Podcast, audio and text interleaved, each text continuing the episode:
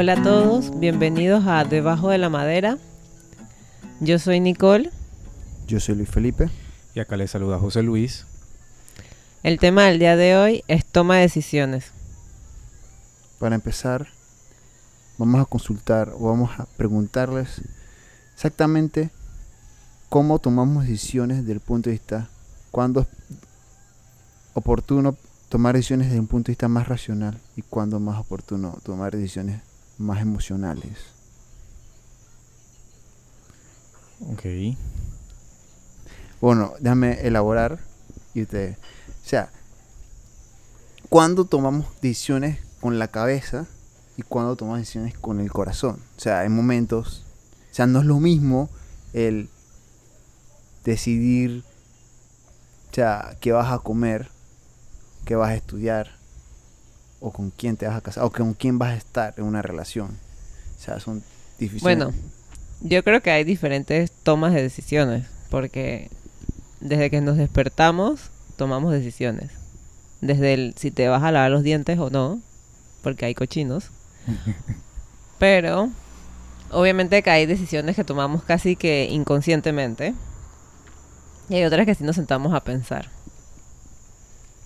Sí, pero digamos, la pregunta es, ¿cuándo está bien tomar una decisión base a que es porque es lo que yo siento y no es por algo que tú has meditado, pensado, analizado?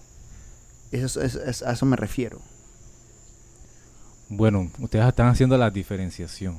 Yo hasta hace poco, encontrando más información del tema, me di cuenta que la mayoría de las decisiones que tomo son de manera intuitiva, digamos, por el corazón. Y en la mayoría de los casos no tomo buenas decisiones. no voy a decir que en, todo, pero muchas veces no es lo mejor. Eh, pero creo que para las cosas más sencillas, lo puedes hacer o puedes optar por tomar decisiones intuitivas. Creo que ahí está basado también un poco en las emociones. Y para cosas más complejas debemos tomarnos el tiempo entonces de considerar, eh, meditar un poco más al respecto. Y al hacerlo, eventualmente entonces el, el outcome va a ser que va- habrás tomado una buena decisión. Probablemente no la mejor, pero sí una buena decisión dentro del escenario cualquiera que sea que estaba, estuvieses evaluando. Ok, pero entonces podemos decir que te refieres a que uno está bien decidir con el corazón o con la intuición si tú entras a una heladería y dices que qué helado voy a, voy a comprar. O sea, Exactamente. ajá, ¿qué pero entonces una decisión más pesada.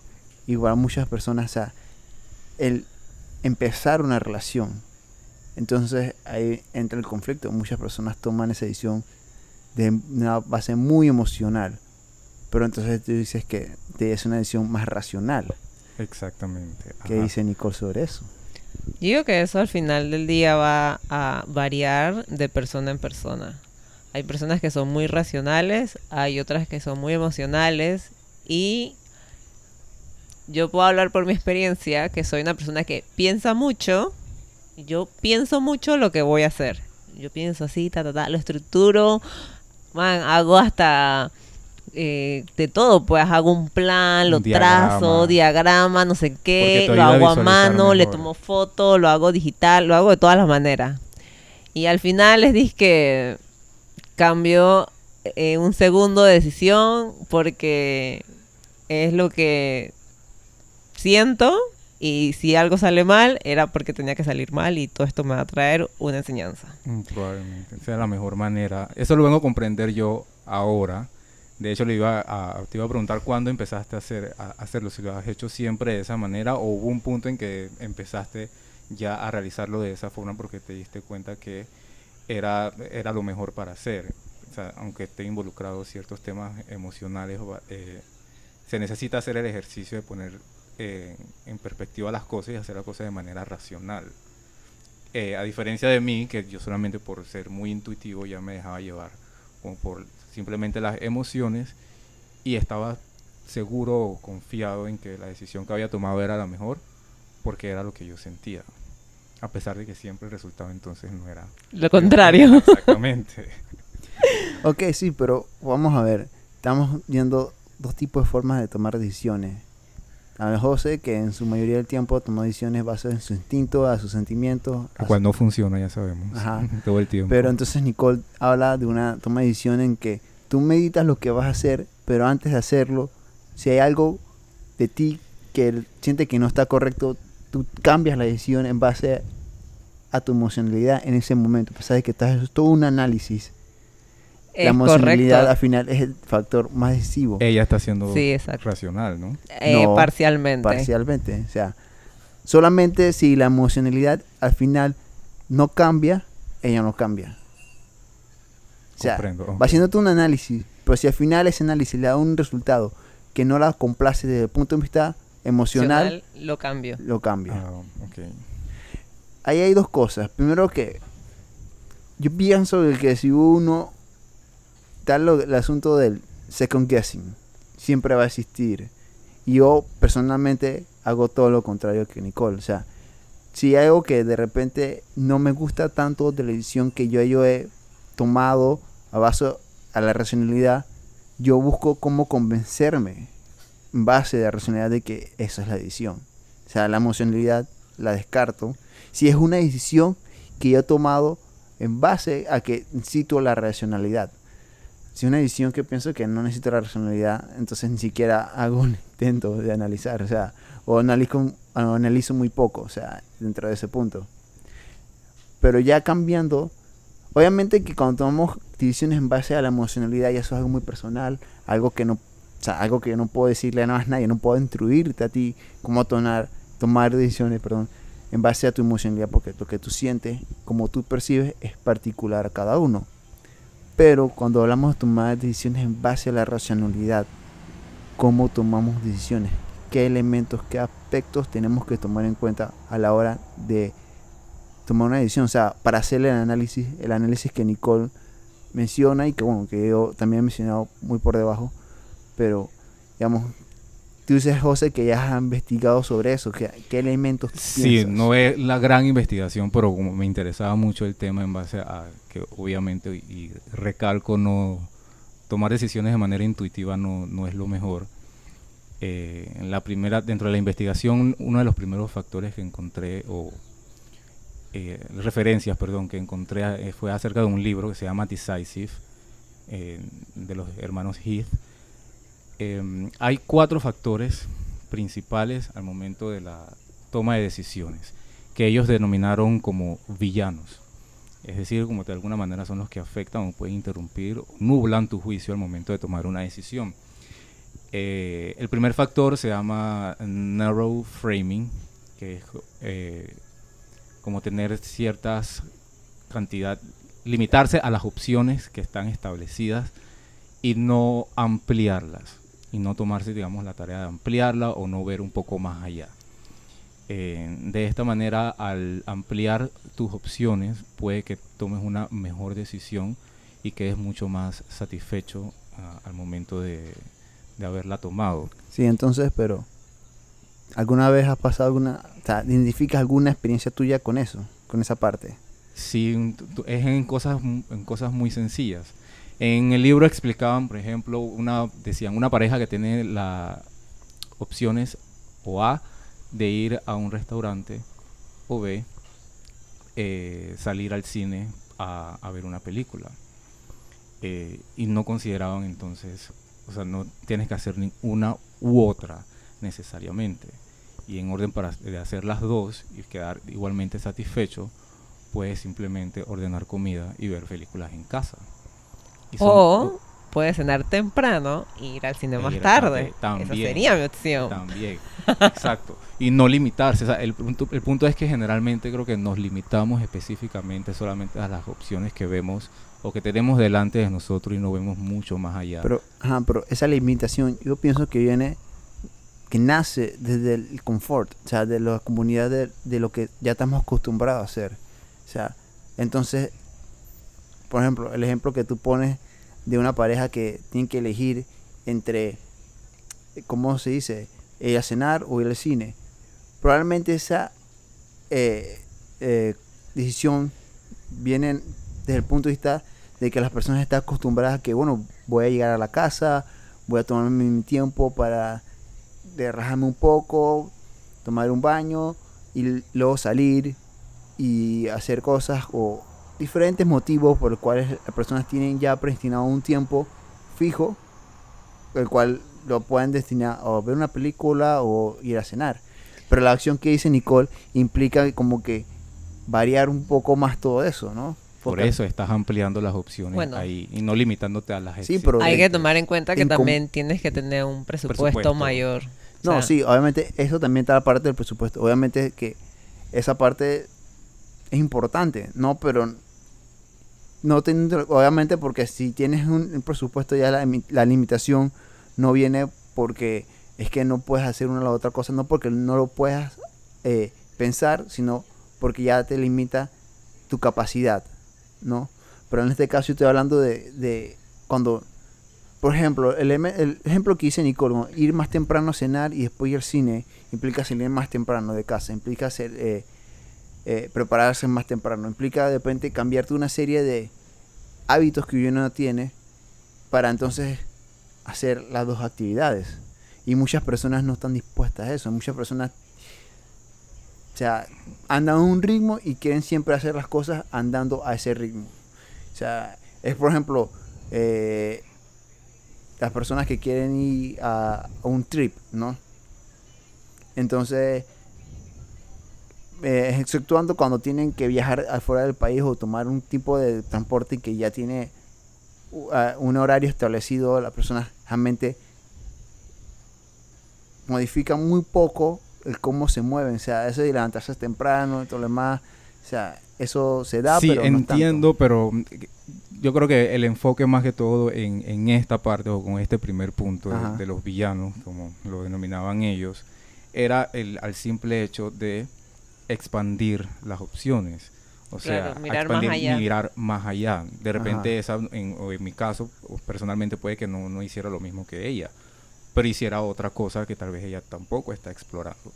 Y el, el error principal en donde está es solamente limitarnos a tener que escoger A o B y no ni siquiera considerar una tercera opción, ni siquiera pensar en una tercera opción.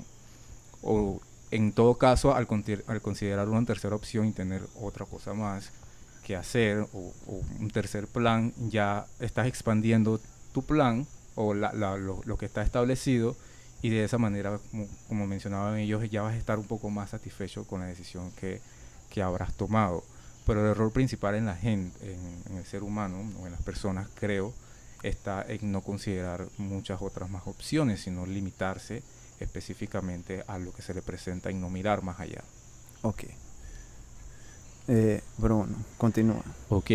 El segundo villano que ellos mencionaban era el eh, confirmation bias. Eh, esto es sesgo de confirmación. El sesgo de confirmación es simplemente confirmar o, to- o tomar como prueba solamente lo que apoya o da soporte a la concepción que nosotros ya tenemos inicialmente.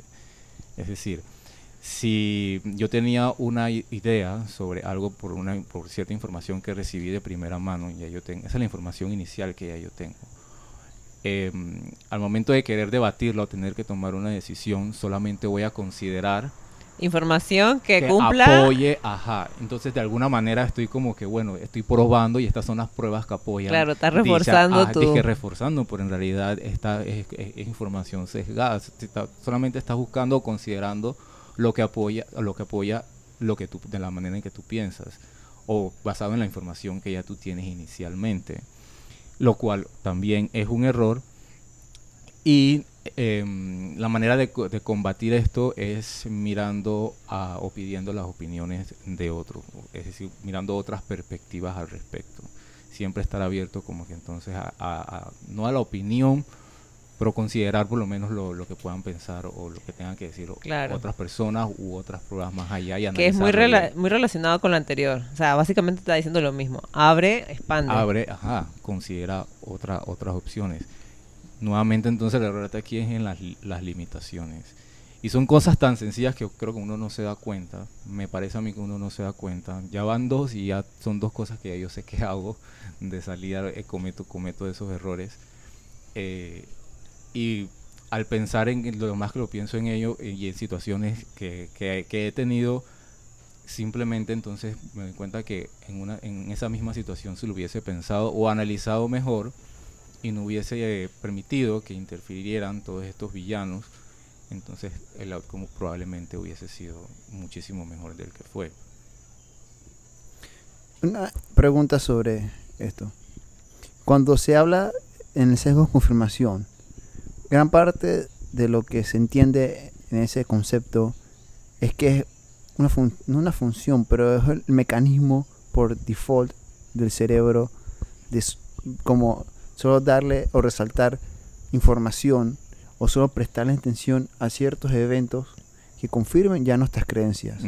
Entonces, por ejemplo, Nicole, ¿cómo tú harías para combatir esto? O sea, realmente muchos de los consejos que dicen es combatirlo de manera consciente, o sea, de conscientemente buscar información que soporte opiniones en contra de lo que ya pensamos. Pero tú piensas que hay otra forma de, combatir ese con confirmación más allá que eso.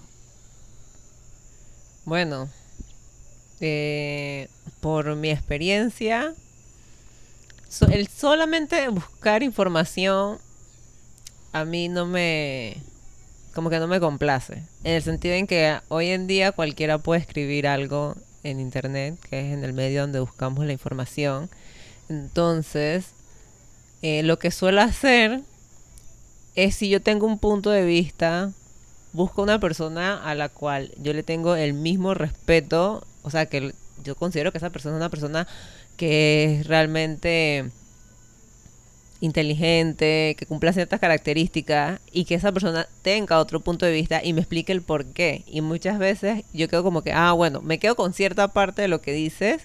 No es que va a cambiar en completo mi punto, pero sí puedo llegar a entender y abrir un poco más a lo que me está diciendo la otra persona no simplemente de loco irracional que simplemente va en contra porque, porque sí, porque le gusta ir en contra.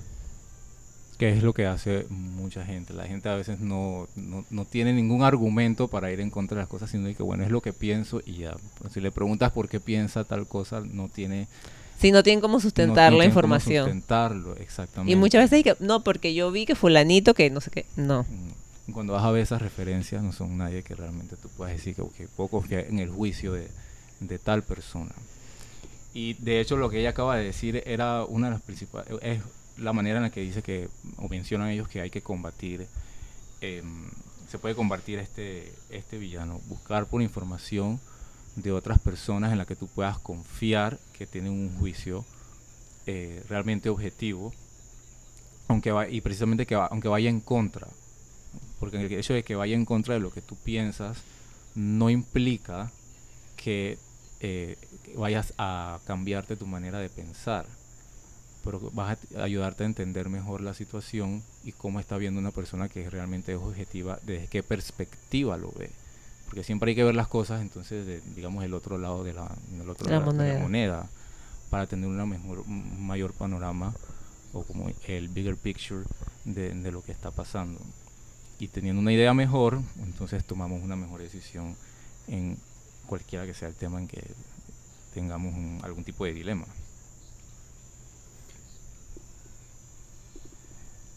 Entonces, ¿cuál es el siguiente punto? El short term emotion. O cuando tomamos decisiones, este es el tercer villano, tomamos decisiones basadas en las emociones del momento.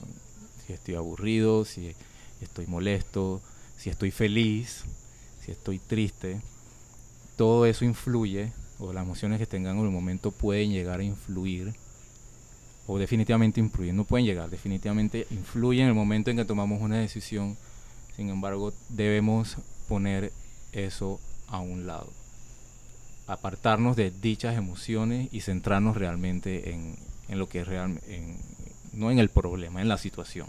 Porque no, tiene que haber un problema eh, necesariamente, tiene que ser la, la situación y dado esto, entonces probablemente eh, la decisión que vayamos a tomar sí pueda ser, va, va, a ser la mejor y no va a estar como influenciada por la emoción que pudimos haber tenido en el momento.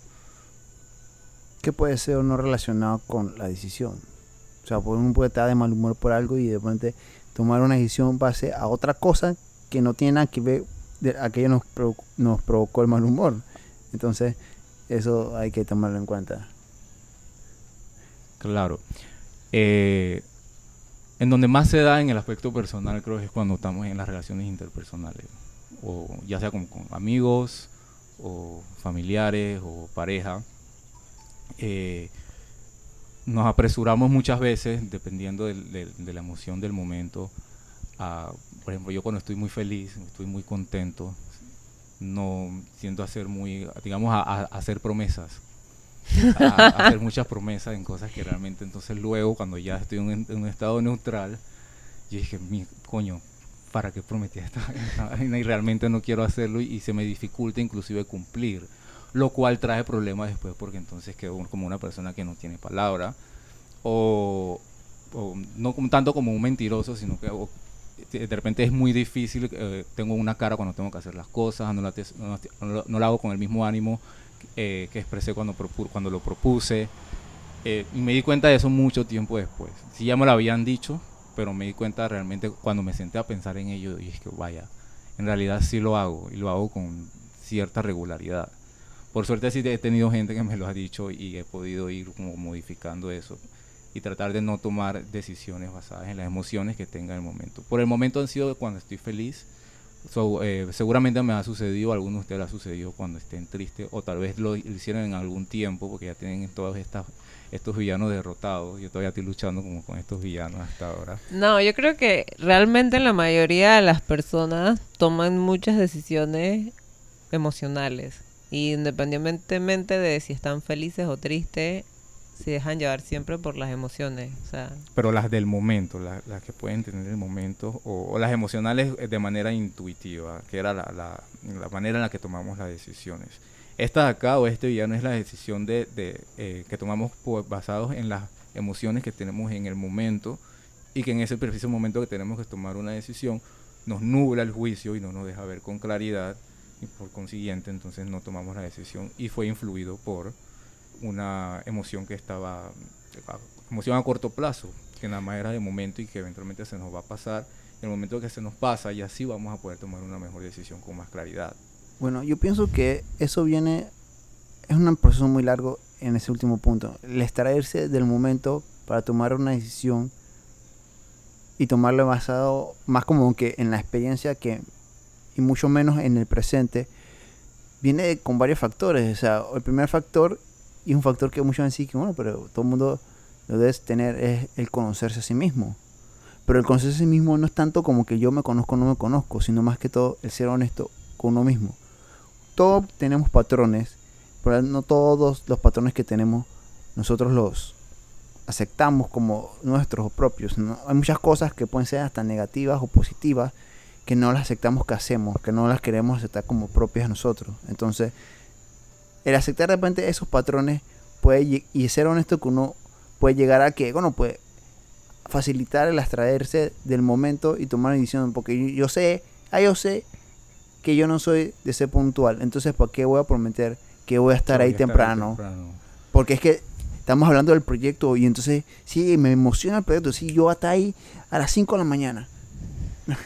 No, o sea, Mentira. entonces, Cuando si sabes yo- que tú sabes que es mentira, tu sabes- alrededor sabe que es mentira, todo el mundo sabe que es mentira. Ajá, entonces, Está tan acostumbrado que ya sabe que es mentira y ni siquiera le prestan atención al respecto. Y así se la pasan todo el tiempo. Pero llega un punto en el que ya tienes como que sentar cabeza y hacer las cosas que dices que vas a hacer. Y modificar entonces ciertos aspectos en ti que de alguna manera no, no están bien. O más que todo, de ser honesto contigo mismo y aceptar cuáles son las, las- tus áreas de oportunidades. ajá. Eh, ¿y ¿Cuál es el último punto? El último punto es la sobreconfianza o exceso de confianza, perdón, estoy haciendo una traducción literal aquí. El exceso de confianza. Eh, este es el único villano que no está en mí. de hecho, no soy una persona como muy confiada.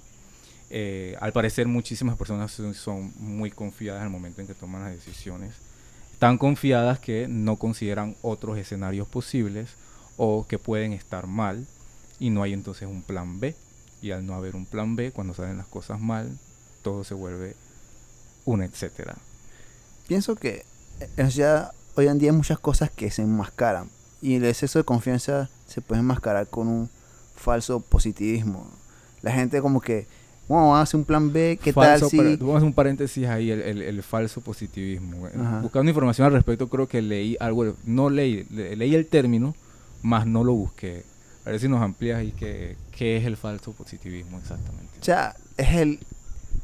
El falso positivismo es como el confiar demasiado en la opción y creer que el no planificar o no tener en cuenta que algo puede salir mal es como es el más positivo que, que otra cosa. O sea, porque es que no lleno mi mente de cosas negativas, no pienso en que ah, me va a fallar, no, no, no, no va a pensar que nada va a fallar, no, yo nada más me voy a enfocar en que todo va a salir bien. Y, y- y entonces no me preparo para ninguna catástrofe, no me preparo para más nada, porque es que me porque tengo todo que va a salir bien ya. porque estoy pensando Pensando que que- todo, todo va Positivo. bien porque tengo que ser full positivo. Sabes que eso ahora está full de moda y que la gente es como que no, no vengas con tus vibras, Vibras negativas, negativas. por favor, aléjate, esos chácaras no los quiero aquí. Entonces, Pero más allá de eso, o sea, uno tiene que ser realista y poner los pies sobre la tierra. La gente le da mucha risa porque yo siempre, yo no me considero una persona negativa, me considero una persona positiva, pero una, posi- una persona positiva realista. Entonces, yo siempre le doy a la gente el peor escenario. Y la gente como que, Nicole, pero ¿por qué tú piensas eso? Yo, porque puede llegar a pasar. O sea, el peor escenario es este y tú tienes que prepararte para eso. Porque después de ahí, o sea, lo que pase va a ser ganancia porque no fue lo peor. ¿Entienden? Tips, gente, tips. En verdad sí, y, y- y creo que eso, eso ta- está tomando como más auge cada vez. Esto, lo lo pero la gente siempre entiende las cosas como no es. Yo estoy seguro que la intención del positivismo en sí era que la gente intentara ser más positiva en las cosas que piensa. Y de algún un momento entonces como que se eh, tomó una curva en- y ya la gente comenzó a pensar, bueno, hay que ser positivo en todo.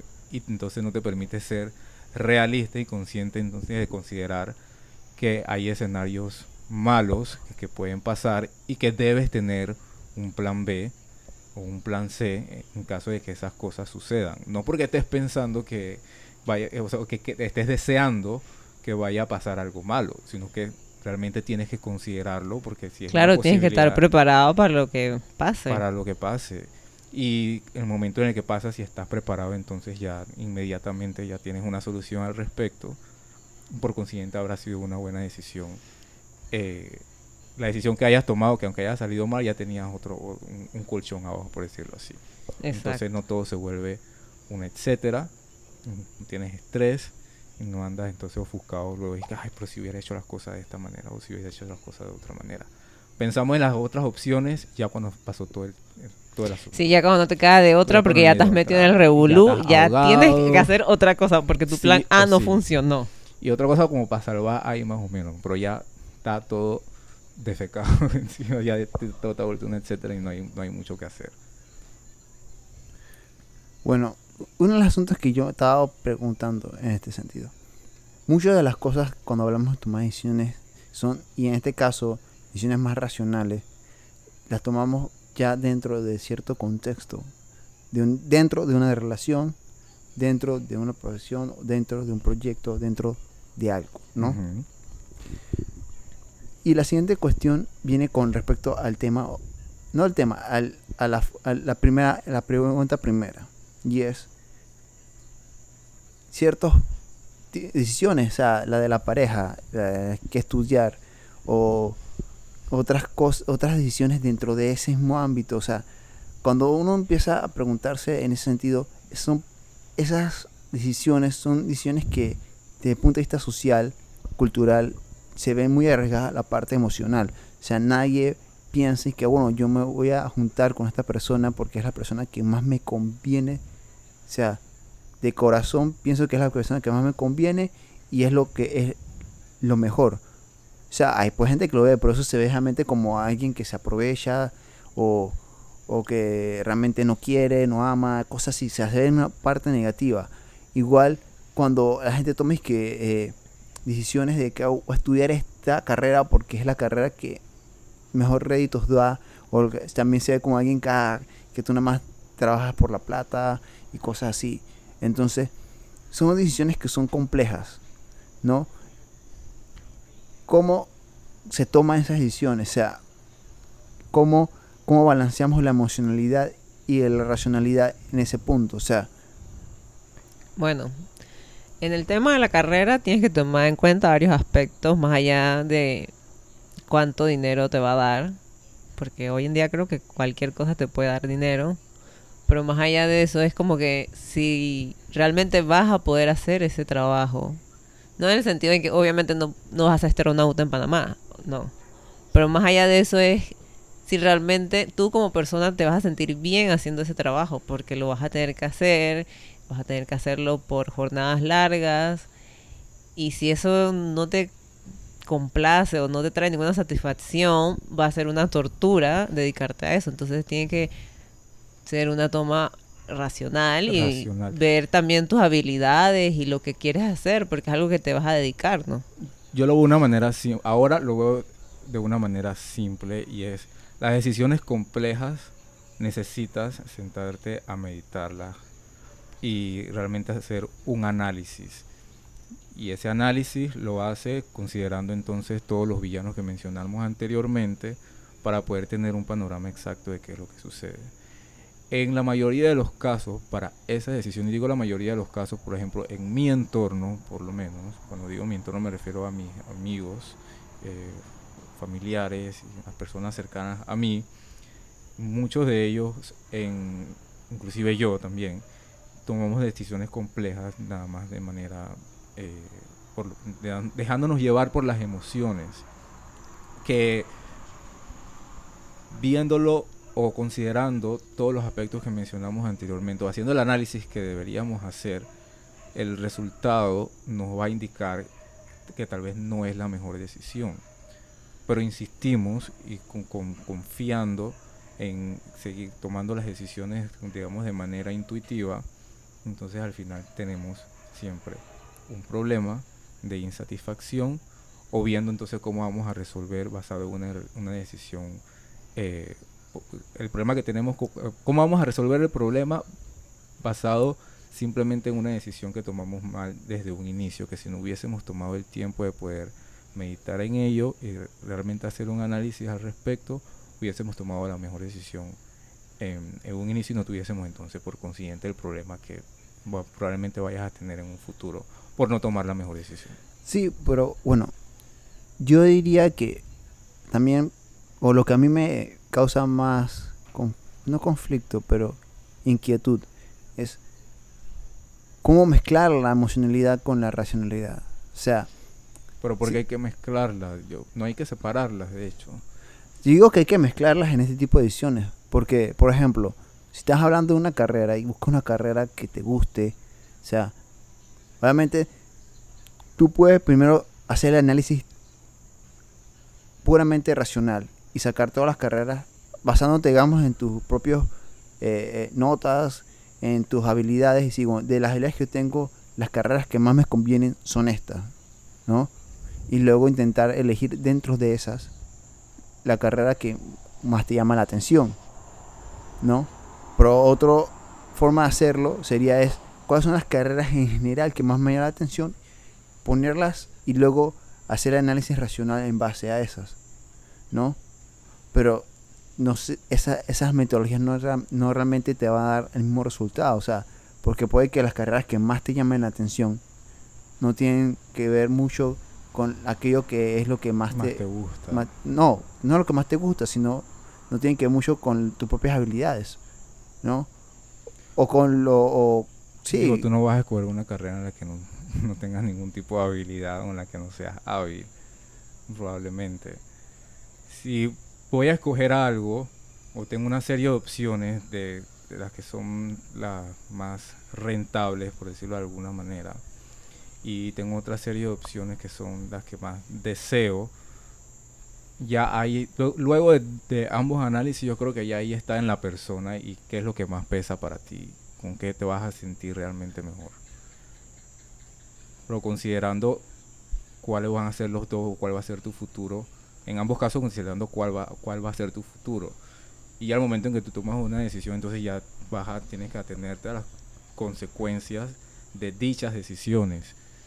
Entonces, si alguien escoge una carrera que de repente no es la más rentable, pero era lo que te gustaba, yo creo que esa persona va a vivir más feliz que una persona que escogió una carrera que simplemente era rentable, pero no le gusta lo que está haciendo. Claro, porque es una tortura ir todos los días al trabajo y, sucede con mucha gente hoy en día que va al trabajo a sufrir y andan por ahí amargados de la vida. Esperando el fin de semana para ir a beber y esperar el lunes, ir de vuelta al trabajo, esperando a las 5 de la tarde. Una vida bastante triste. Pero entonces si trasladamos todo eso a, la parte de la pareja, ¿cómo lo harías? Porque, o sea, em- empiezas la, la, el- la, eh, la relación por la emocionalidad, pero después de un tiempo lo analices y si dices que realmente no me conviene, De botas a la repente un tiempo tú no, no lo analizas o- porque cuando ya estás metido ahí, en verdad la gente es necia e insiste e insiste y no, no quiere ver las cosas, a mí me parece. Pero, ¿cómo? No, llega un punto, obviamente, que cuando, digamos que el punto de novio es como para conocerse, y ahí es el momento en que tú realmente tienes que cuestionarte el hecho de si tú realmente puedes vivir con ciertas cosas, porque Ajá. las personas al final del día, cada uno tiene su forma de ser y tiene sus mañas. Y si tú puedes vivir con esas mañas, porque hay mucha gente que se mete en una relación, después se casan y entran a una relación pensando que van a poder cambiar a la La persona, y, eso, es algo muy errado. Las personas sí cambian, pero no cambian como tú quieres que cambien. Las personas cambian porque van evolucionando eh, con el día a día. Entonces, ahí es donde tú te tienes que cuestionar si tú puedes vivir con esas cosas. O sea, es como que, ¿qué tanto realmente eres compatible con esa persona? Sí, pero lo, que yo vengo es, o sea, ok, lo que tú dices es muy cierto y no lo contradigo, pero lo que yo me refiero es, o sea, tomas la decisión racional o piensas la, la proceso más racional ya después de, de una decisión emocional, que es la parte de, de- de- de- de empezar la relación, o sea, la, tú empiezas la relación de un punto de vista emocional, ¿no?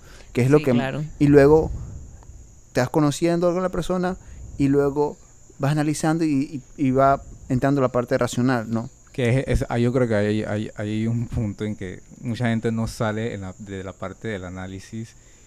Porque si hacen el análisis, luego de cierto tiempo ya tú ves que la persona tiene ciertas cualidades o Defecto. defectos, eh, no sé si decirle defectos, o sea, No, tienen sí, cosas que no van contigo porque hay cosas que hay gente que no ve como defectos, pero con la que tú no, no te vas a sentir cómodo y que van a representar un problema en un futuro, que va- un- un- un- algún tipo como de, de va a ser un tema de confrontamiento constante. Pero entonces la pregunta es, si tu emocionalidad te lleva a elegir siempre a personas de cierto tipo, y esas die- personas de cierto tipo no son, No personas de cierto tipo, a elegir personas de la misma manera. sí, pero por ejemplo, hay gente que sigue, como si se tropezándose con la misma piedra, Sí, porque el mismo tipo de, de, de, de, de, de- de pareja, siempre, siempre. Entonces puede que sí, corten la pareja cuando la relación, cuando ya se pasa la emocionalidad y racionalicen, no, pero la siguiente pareja es lo mismo. Es Mira, mismo esa persona tiene que ir a terapia, sencillo. O sea, esa persona no puede realmente resolver su problema él solo. Tiene que ir a terapia. Eso no lo puede resolver Digo, un escenario ideal eh, vas a poder lograr ver, o tú tienes que analizarte también, o necesitas algún tipo de ayuda. Si no tienes a alguien que te lo diga, entonces tienes que ir con algún tipo de terapia. Pero que alguien te lo haga ver, si es que lo puedes ver, porque hay gente que tú le dices las cosas y por el gusto, o sea, no, normalmente no, no, no razonan. Y que siguen cometiendo el mismo error una y otra y otra vez. Tal vez realmente no lo ven. Sí, a lo que yo me refiero es que porque el otro lado sería intentar empezar una relación por la parte racional, o sea, buscar cuál sería la mejor pareja posible dentro de ciertos marcos sin, sin, sin ¿cómo se aspirar a imposibles, pues. Y ver si después se va desarrollando la emocionalidad. Obviamente que eso no, sol- no, es que no, no es que sea utópico, sino que es muy irreal. Bueno, en teoría eso es lo que hacen las páginas de citas, ¿no? Tú metes las características de las personas que tú quieres. Ajá. Y eso te va a tirar un listado y de ahí tú agarras y escoges. Nunca he buscado la efectividad de eso, pero Mm. eso es lo que hacen. Sí, pero lo que yo diría, diría es que, bueno, más allá, en este caso principal, yo diría que hay que como combinar la emocionalidad y la racionalidad en, un- en- en el mismo tiempo. O sea, porque siempre va a haber personas que te Está muy provocan. complicado, Yo no creo que, que alguien sea- se vaya a no, no que se vaya a tomar el trabajo, pero está como complicado. O no vas a poder, te vas a dejar llevar por una más que por otra, me, parece. O vas a quedar como muy confundido al intentar combinar ambas o, al hacerlo a la vez. O sea, lo que yo me refiero Yo creo que la realidad es que las personas no entienden que hay que tener un tipo de raciocinio a la cuando se habla del amor. Porque hay un tema que yo he tocado con diferentes amigos y cuando yo le digo que el amor es una decisión, todo el mundo me dice que no, que yo no tengo corazón. Pero es que tú no vas a estar enamorado por una persona 20 años después de haberte casado. Cada día que tú te levantas es una decisión de tú querer estar con esa persona.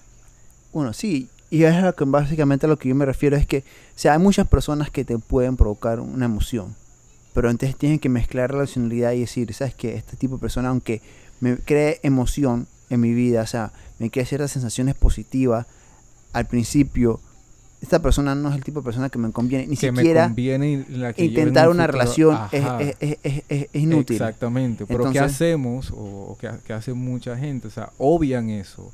No, no, no le prestan la debida atención a, ese factor, pensando que de alguna manera eso se va a resolver, que eso lo van a poder superar o que de, que de alguna forma como que eso no va a representar porque la gente se queda en la historia de Disney que el amor es más fuerte. El amor lo puede todo. La magia del amor. por Dios. yo creo que sería un, un, un, asunto ya cuando estás como más, eh, cuando estás bastante joven.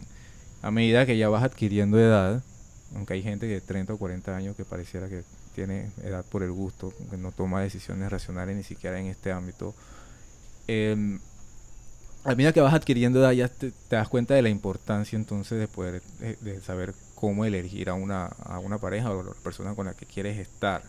Y que hay otros factores que toman mucha mayor importancia en, en, ese momento y que debes considerar que antes probablemente entonces obviabas y no lo dejabas pasar o pensabas o seguías o como en ese entonces pensabas que bueno eso se va a resolver en algún problema o yo voy a poder cambiar a resolver. Ajá, o yo lo voy a poder cambiar o yo voy a poder trabajar esa mentira o sea, no lo vas a hacer. Sabes que no lo vas a hacer entonces como ya sabes que no te puedes meter en tanta lío ya eres un poco más objetivo y un poco más racional al momento de elegir a alguien que sabes qué características debe tener porque es una persona con la que realmente Claro, es que esa persona ya le tocó pagar tres divorcios, entonces ya no tiene plata para el cuarto. Para el cuarto tú vas a pensar obviamente nuevamente o no vas a querer andar llorando por ahí, o sea, la manera en la que pases tu, tu, tu, ruptura eh, no la vas a querer volver a repetir.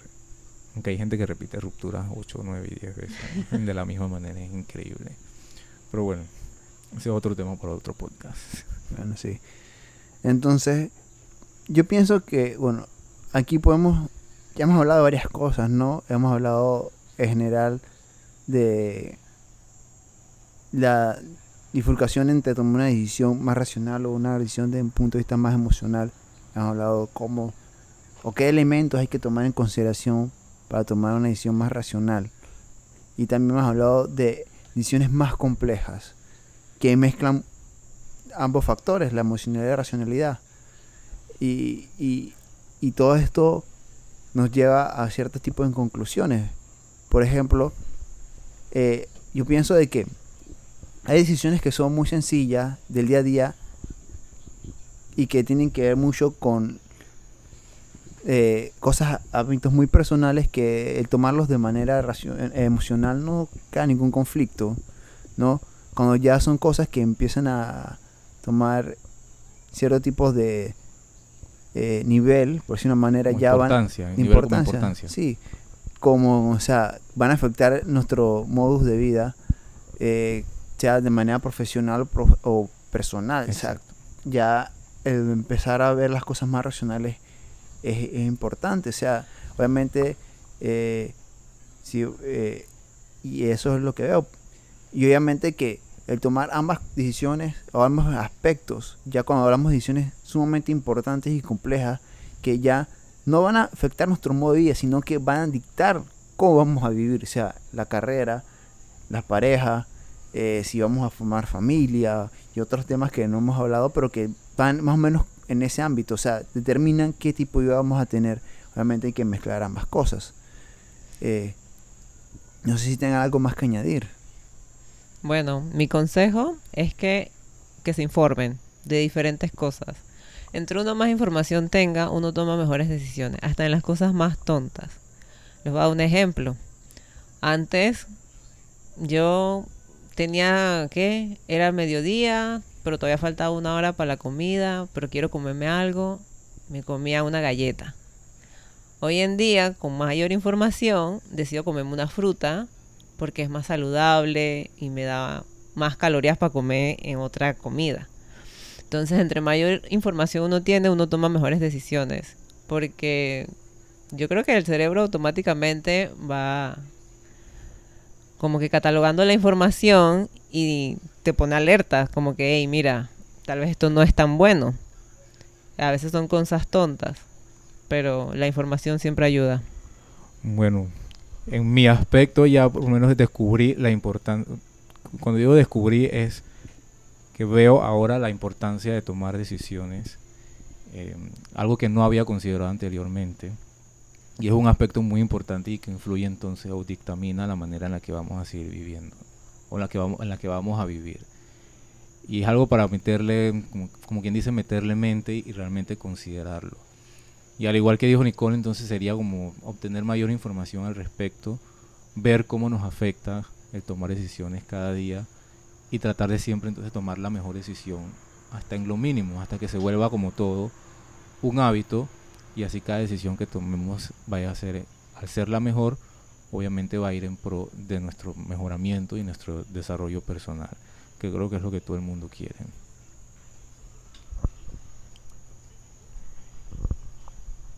Bueno, pienso que ya esto es todo por hoy. Con esto concluimos el episodio de hoy de las tomas de decisiones. Muchas gracias por escucharnos.